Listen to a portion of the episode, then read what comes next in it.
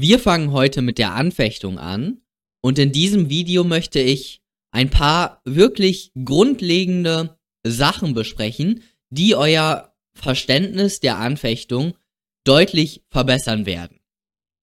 Okay, zunächst einmal der Grundgedanke der Anfechtung. Der Grundgedanke der Anfechtung ist, wie so häufig im BGB, die Privatautonomie. Mein alter Dozent würde sagen, die heilige Kuh des BGB. Die Privatautonomie beinhaltet den Grundsatz, dass ich nur an solche Erklärungen gebunden sein soll, die ich auch tatsächlich wollte. Wenn ich eine Erklärung nicht gewollt habe, dann soll ich auch nicht an diese Erklärung gebunden sein. Extremfall hier, wenn mir jemand eine Pistole vor den Kopf hält, ja dann unterschreibe ich den Vertrag. Aber an diese Erklärung soll ich natürlich nicht gebunden sein, so die gesetzgeberische Wertung, weil ich sie nicht tatsächlich wollte. Okay, also auf der einen Seite der Waage ist die Privatautonomie. Auf der anderen Seite der Waage ist aber das Vertrauen des Rechtsverkehrs auf die Gültigkeit meiner Erklärung. Also sagen wir, ich gebe ein Angebot ab und der Empfänger des Angebotes, ja, der bekommt jetzt erstmal das Angebot und denkt sich, oh ja, das ist doch ein tolles Angebot hier, das nehme ich doch an. Und dann schreibt er mir einen Brief und sagt, ja, das Angebot nehme ich an. Und dann sage ich, ja, sorry, ich habe mich geirrt. Ich habe bei dem Angebot habe ich eine Null vergessen. Das heißt, ich habe mich geirrt, ich möchte diesen Vertrag jetzt anfechten. Er ist so zu behandeln, als hätte es ihn nie gegeben. Okay. Und in diesem Fall hat doch mein Empfänger des Angebotes auf die Gültigkeit meines, meiner Willenserklärung vertraut. Und jetzt habe ich dieses Vertrauen erschüttert. Oder ja, verletzt ist schon ein starkes Wort, aber ja doch, ich habe es auch wohl verletzt. Und daher ist dies auf der anderen Seite der Waage. Und das Gesetz löst diesen Konflikt, indem es sagt, ja, wir berücksichtigen deine Privatautonomie. Du kannst deine Willenserklärung anfechten und die ist dann extunk nichtig. Allerdings hast du dann Vertrauensschaden zu leisten, weil der Rechtsverkehr auf die Gültigkeit deiner Willenserklärung vertraut hat. Okay. Jetzt möchte ich nochmal ganz kurz zu der Rechtsfolge kommen. 142.1 sagt, das Rechtsgeschäft, was angefochten wird, ist als von Anfang an nichtig anzusehen. Und diese Rechtsfolge ist also wahrscheinlich die stärkste Rechtsfolge im ganzen BGB und definitiv eine der stärksten Rechtsfolgen, die es im gesamten BGB gibt und wahrscheinlich auch im gesamten Zivilrecht. Und um das zu verdeutlichen, um das zu verdeutlichen, habe ich mal ein kleines Beispiel hier mitgebracht. A arbeitet fünf Jahre als Lkw-Fahrer für B. Es stellt sich heraus, dass A über sein Alkoholproblem im Vorstellungsgespräch getäuscht hat. In diesem Fall haben wir einen Anfechtungsgrund. Der A, der Lkw-Fahrer, der hat getäuscht und jetzt könnte der Arbeitgeber und kann der Arbeitgeber den Vertrag, den Arbeitsvertrag anfechten. Wenn er dies tut, dann ist nach 142.1 der Arbeitsvertrag als von Anfang an nichtig anzusehen. Und dann, was kann der, der Arbeitgeber dann machen? Er kann sagen, ja, lieber A, die fünf Jahre, die du gearbeitet hast, alle Lohnzahlungen da ist der Rechtsgrund jetzt weggefallen. Ich kondiziere nach 812.1.1 Variante 1, kondiziere ich 60 monatliche Lohnzahlungen. Äh, also er hat ja pro Monat dann ein Gehalt bekommen und das über fünf Jahre, also 12 im Jahr und dann über fünf Jahre, 12 mal 5, also 60 Lohnzahlungen. Jetzt zahl mir 60 mal dein Monatsgehalt zurück. Und der der LKW-Fahrer, ja, der kann sich das natürlich nicht leisten. Also, äh, das ist natürlich hier eine wirklich krasse Rechtsfolge. Das möchte ich einfach nur hier verdeutlichen. Und hier sei eben kurz erwähnt, dass in der Realität die Rechtsfolge von 142 BGB bei Arbeitsverhältnissen angepasst wird, dass die Anfechtung nicht ex tunc wirkt, sondern ex nunc, also von nun an.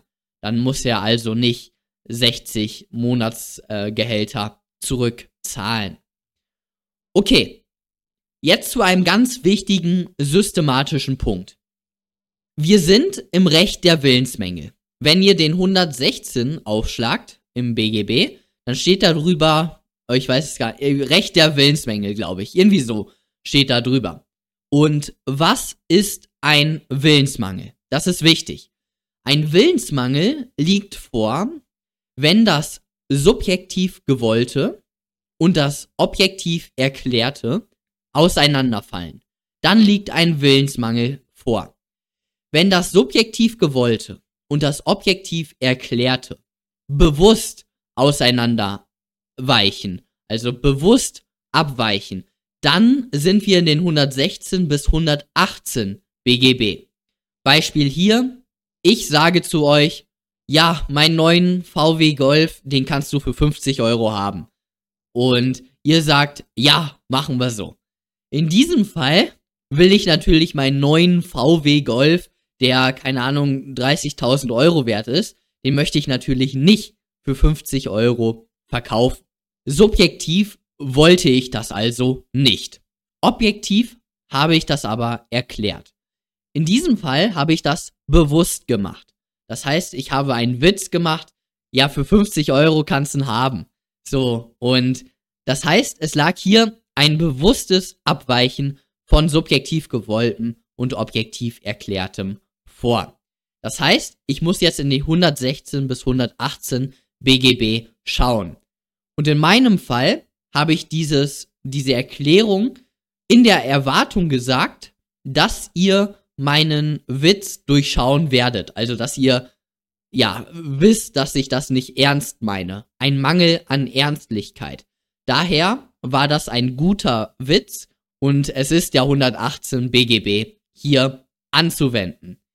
Wenn ich aber ein Gros Toilettenpapier bestelle und ich möchte eine große Toilettenpapierrolle bestellen und in Wirklichkeit, also objektiv erkläre ich aber, dass ich 144 Toilettenpapierrollen bestelle, weil ein Gros ist 144.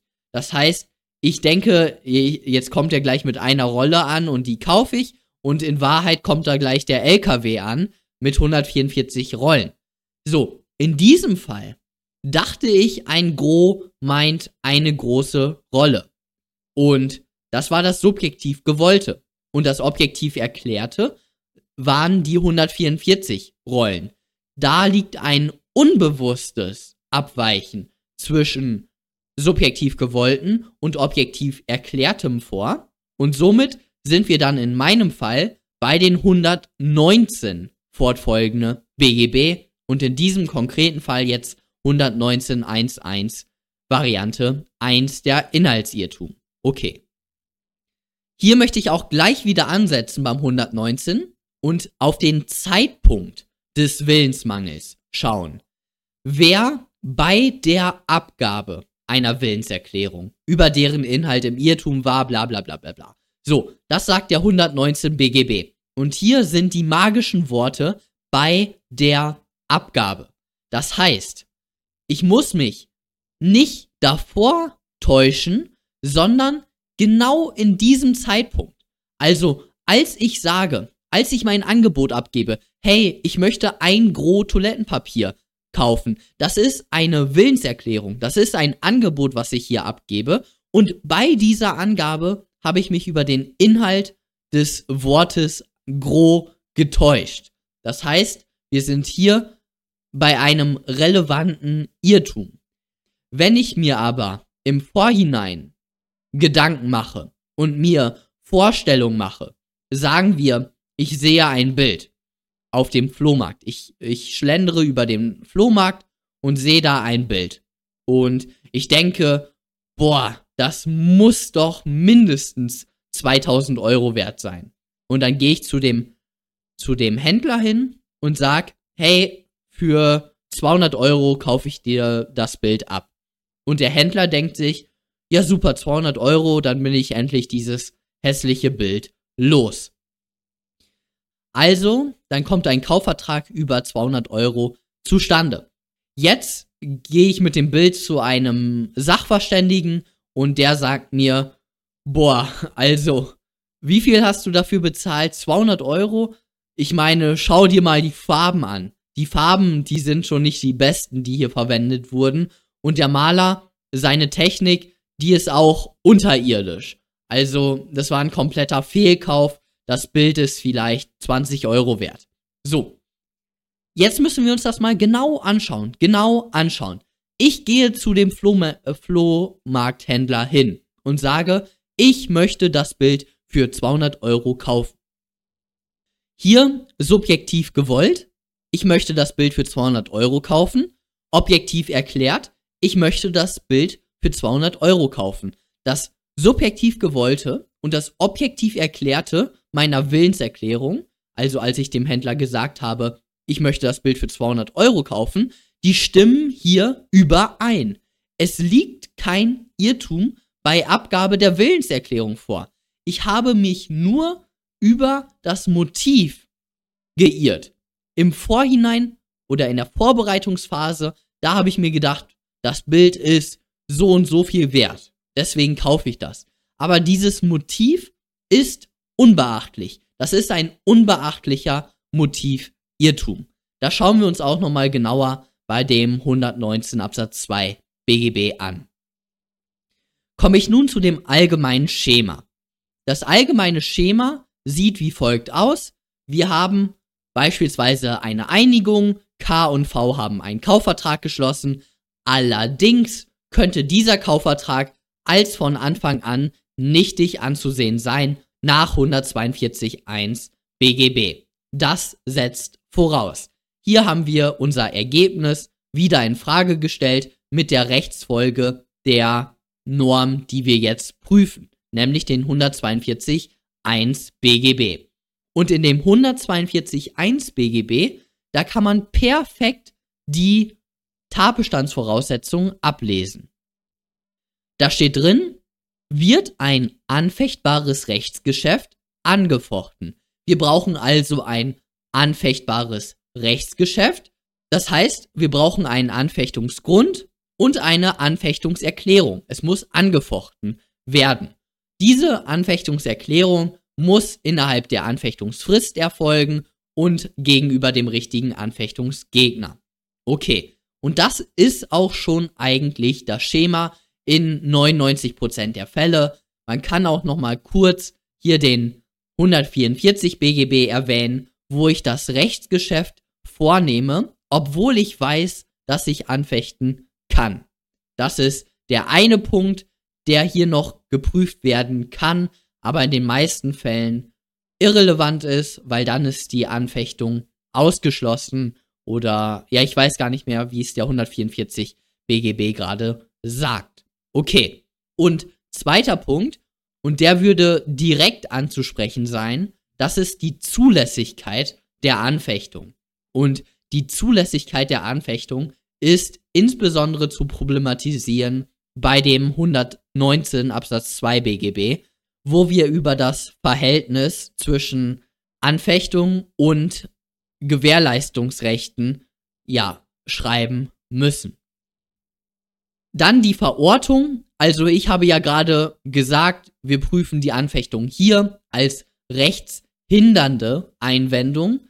Man kann die Anfechtung aber auch als rechtsvernichtende Einwendung bei Anspruch erloschen prüfen. Das ist auch möglich. Das habe ich auch mal in der Klausur gemacht und das wurde mir auch nicht als falsch angestrichen. Ich würde aber sagen, also wenn ich rechtsdogmatisch wirklich sehr genau bin, dann würde ich sagen, dass hier die Prüfung im Anspruch entstanden vorzuziehen ist. Aber da können wir auch gerne in den Kommentaren nochmal diskutieren. Übrigens gibt es einen ähnlichen Streit im Bereicherungsrecht, wenn man anficht, welche Anspruchsgrundlage dann die richtige ist. Aber das ist im Endeffekt egal. Hauptsache, ihr vergesst die Anfechtung nicht und prüft die schön sauber. Okay, jetzt kommen wir zu den Anfechtungsgründen. Und ich habe ja gerade schon erklärt, wenn das subjektiv gewollte unbewusst von dem objektiv Erklärtem abweicht, dann liegt ein Irrtum vor. Und das ist die erste Feststellung, die ihr machen solltet.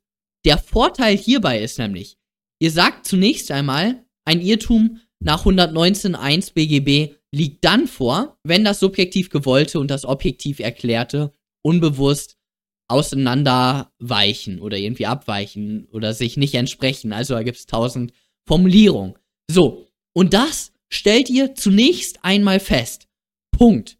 Dann kommt ihr zu dem Ergebnis, ja, hier das subjektiv gewollte war X, das objektiv erklärte war Y, das ist nicht gleich, somit liegt ein relevanter Irrtum nach 119.1 BGB vor.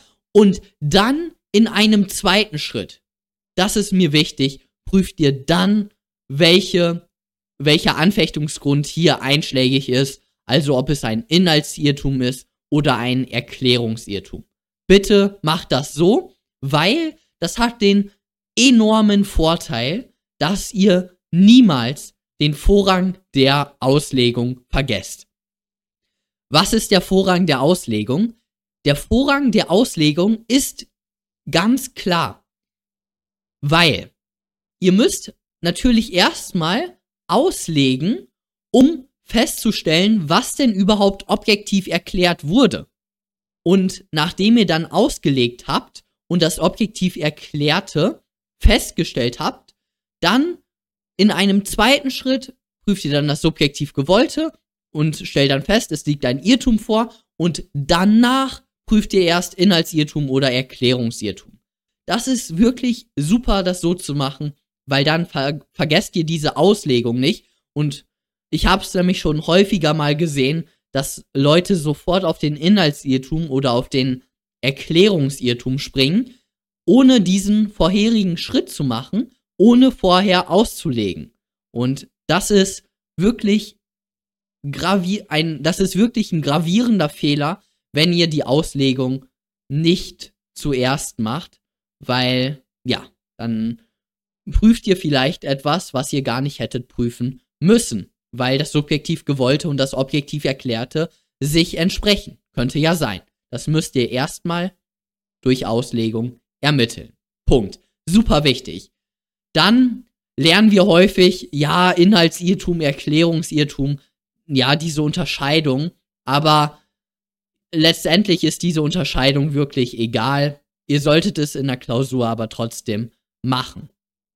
Dann seht ihr hier noch die restlichen Anfechtungsgründe. Ich möchte ganz kurz auf den 120 BGB eingehen. Der 120 BGB ist ja wahrscheinlich der nicht so relevante Anfechtungsgrund. Allerdings möchte ich hier nochmal dran verdeutlichen, die Systematik im Gesetz. Wenn der Bote etwas falsch übermittelt, und er macht dies unbewusst, dann sind wir beim 120 BGB. Weil da ist das subjektiv gewollte und das objektiv erklärte, die entsprechen sich unbewusst nicht. Punkt. Wenn aber der Bote bewusst etwas falsch übermittelt, dann sind wir nicht bei den 119 fortfolgende BGB. Dann sind wir nämlich bei dem 177 äh, fortfolgende BGB analog bei dem Boten ohne Botenmacht. Punkt. Sehr wichtig, wenn es um solche Botenkonstellationen geht. Aber siehe auch mein äh, Stellvertretungsvideo dazu. Okay. Dann die Anfechtungserklärung. Das ist ein Gestaltungsrecht, also, oder die Anfechtung an sich ist ein Gestaltungsrecht. Und wie macht man Gestaltungsrechte? Und wodurch sind Gestaltungsrechte gekennzeichnet. Sie sind dadurch gekennzeichnet, dass man durch eine einseitige Erklärung auf das Rechtsverhältnis ähm, Einfluss nehmen kann. Man kann das gestalten. Und das ist die Anfechtung, das ist die Kündigung, das ist der Widerruf, das ist der Rücktritt beispielsweise. Und ich persönlich schreibe mir neben den 143, den 355, den 349 und so weiter, alle diese Erklärungen, da würde ich mir immer den 130 daneben schreiben, damit ihr merkt in der Klausur, ah ja, das ist eine empfangsbedürftige Willenserklärung hier. Die muss zugehen nach 130 BGB, um wirksam zu werden. Sehr wichtig. Genau, und dann noch die zwei besonderen Voraussetzungen, die hatte ich gerade schon erwähnt. Die Anfechtungserklärung muss innerhalb der Anfechtungsfrist erfolgen und gegenüber dem richtigen Anfechtungsgegner. Ah ja, ich möchte nicht verhehlen, dass äh, hier bei dem Schema es wahrscheinlich sogar verbreiteter ist, C, also hier C, Anfechtungsfrist zu prüfen. Ist auch richtig, ist natürlich auch verbreiteter. Ich persönlich bevorzuge es aber, die Anfechtungsfrist innerhalb des Prüfungspunktes Anfechtungserklärung zu prüfen. Weil erstens aus dem Gesetz habe ich diese beiden Voraussetzungen, die ich aufschreibe und dann mache ich das. Und dann habe ich, da habe ich keine drei Voraussetzungen, die hier im Gesetz stehen. Und deswegen ist das der eine Grund. Und der zweite Grund ist, was muss denn innerhalb der Anfechtungsfrist erklärt werden? Ja, die Anfechtungserklärung. Also kann ich auch die Anfechtungsfrist als Unterpunkt der Anfechtungserklärung prüfen. Ich finde das schöner, aber ihr könnt das auch anders machen. Genau. Perfekt. Das war's dann von dem heutigen Video. Fragen, Kommentare könnt ihr unten da lassen. Ihr könnt den Kanal gerne abonnieren. Und dann sehen wir uns beim nächsten Mal. Bis dann.